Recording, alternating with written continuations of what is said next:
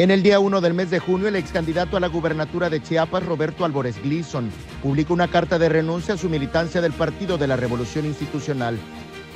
Tiempo después se volvería a la corcholata del Partido del Trabajo para la gubernatura de Chiapas. En agonía y a manos de su pareja perdió la vida Guadalupe Méndez en el rancho El Paraíso, municipio de Tonalá.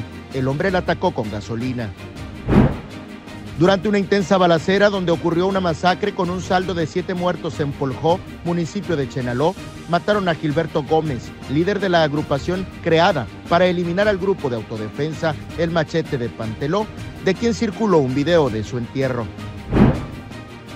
El Man Pride, la marcha del orgullo LGBTTIQ+, congregó a miles de personas que desfilaron en Tuxtla Gutiérrez no a la homofobia y legislar a favor de la población gay fueron las principales consignas que se leyeron.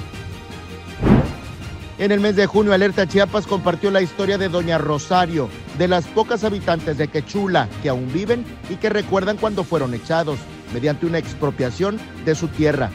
La sequía dejó ver este año en todo su esplendor el Templo de Santiago. Es capaz de llorar, tal vez ya no, ya está bien ya, pero Sí, cuando nos fuimos lloramos.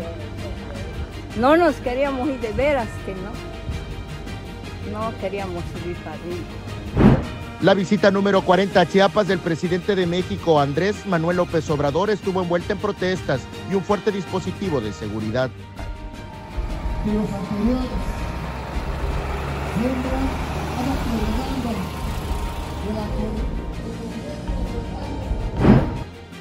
Mara Lezama, la primera mujer en llegar a la gubernatura de Quintana Roo, anunció el lunes 26 de junio que el ex procurador de justicia de Chiapas, Raciel López Salazar, era el nuevo fiscal interino de su estado, tras la renuncia de Óscar Montes de Oca.